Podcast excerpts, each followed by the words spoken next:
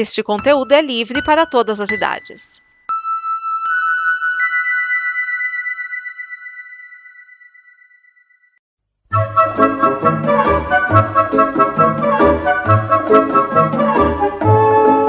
Olá! A Combo produz muitas coisas legais entre podcasts, vídeos, snippets, quadrinhos, séries e o programa que você vai ouvir agora. Para nos ajudar a manter e melhorar, contamos com a sua ajuda na campanha de apoio. Em apoia.se combo, você ajuda em reais. Em patreon.com combo, você ajuda em dólares. Pode lá conferir nossas metas e nossos sonhos. E vamos juntos ter o amanhã. Agora, fique com o programa.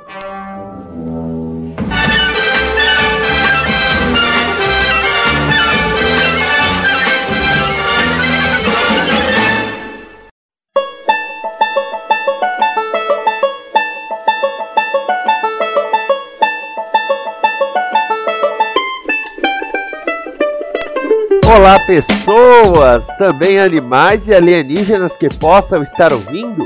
Eu sou Vinícius Schiavini e estou aqui para mais um prólogo. E hoje eu vou falar de Stamptown, a série com melhor audiência das novatas da televisão americana. Esta série protagonizada por Colby Smulders, esta paixão da minha vida chamada Jacoba.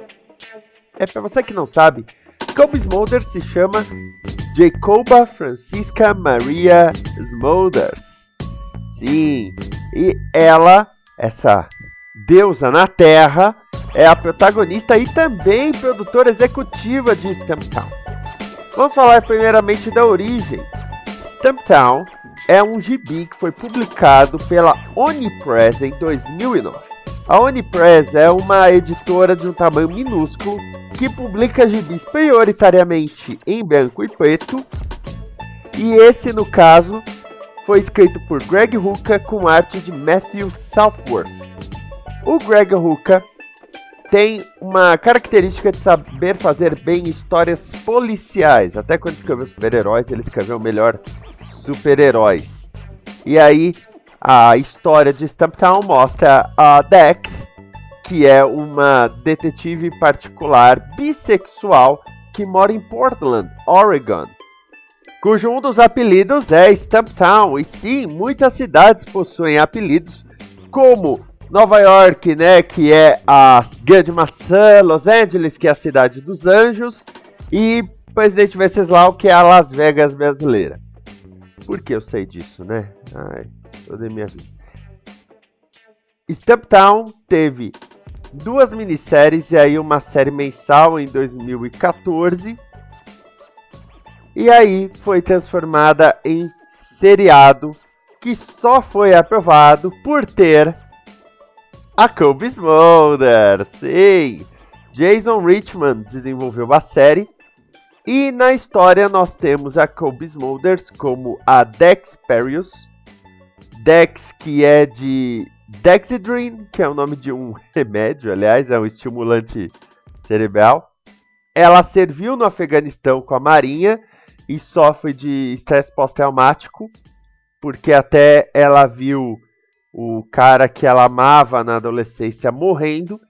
Quando ela volta, ela se torna detetive particular e ela às vezes trabalha com a polícia, às vezes não. O principal aí é o fato de que a Dex não é muito ortodoxa. Na verdade, ela gosta de quebrar algumas regras, principalmente para intimidar as pessoas. Ou o piloto, às vezes ele força um pouco a barra nisso.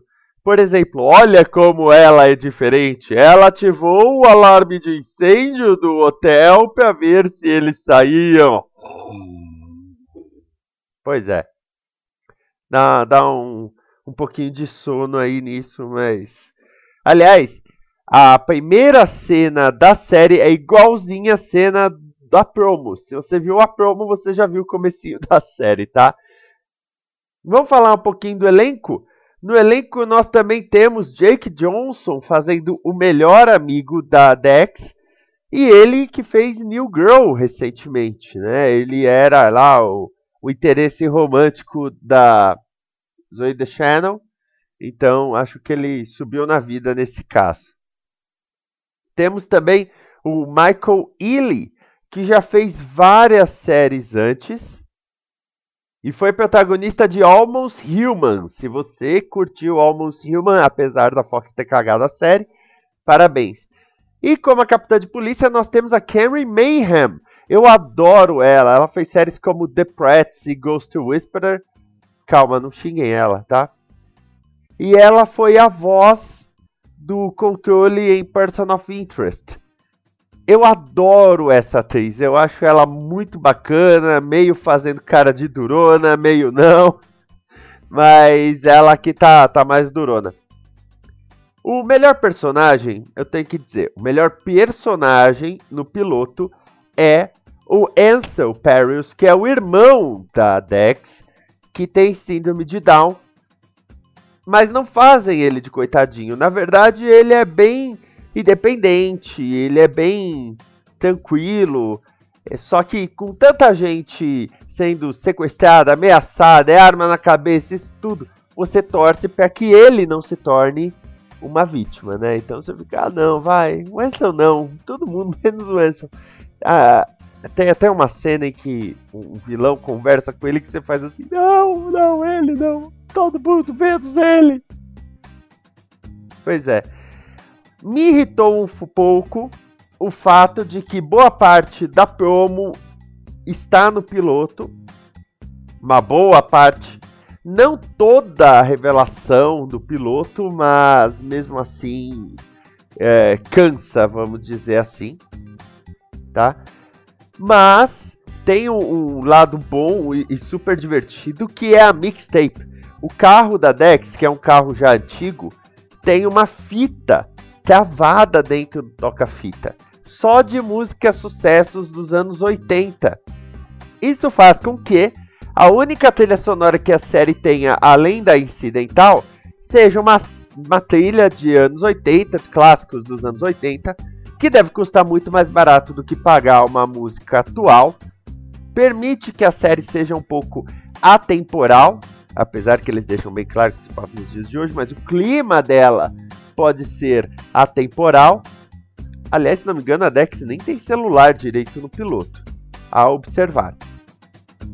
E claro, são músicas que agradam bastante e tiram um pouco de sarro nesse piloto. Até a, a se apresenta como da polícia para uma pessoa, aí a pessoa fala assim: qual é? Ninguém da polícia tem um carro tão merda.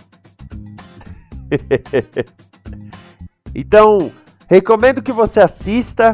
Tem umas reviravoltas boas. Principalmente tem uma personagem intrigante. E é mais uma série adaptação de quadrinhos, mas mostrando que os quadrinhos possuem várias vertentes diferentes aí. Aliás, a Kobe Smulders que faz a Maria Hill no universo cinematográfico da Marvel. Cabe aí essa observação. Então, vamos ficando por aqui. Vai lá, confere o piloto, vai como conteúdo.com, diga o que você achou do piloto. Eu já estou acompanhando a série. Aliás, a série novata de maior audiência dessa temporada, eu devo ressaltar. Há dois anos atrás, esse cargo, esse título foi de The Good Doctor e agora é Stumptown. Ou seja, as chances de renovação são grandes. Até mais, amor e paz.